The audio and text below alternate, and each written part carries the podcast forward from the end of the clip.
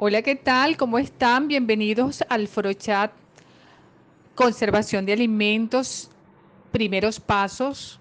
Hoy me acompaña en la producción Valentina Guaita y quien les habla Yanimar Benítez. Hoy estamos acá para compartir conocimientos milenarios de cocina, como es la conservación de alimentos.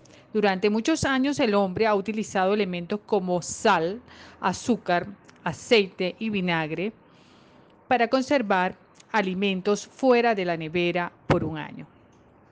Utilizaremos unos micros, unos micros que nos van a ayudar a visualizar las recetas.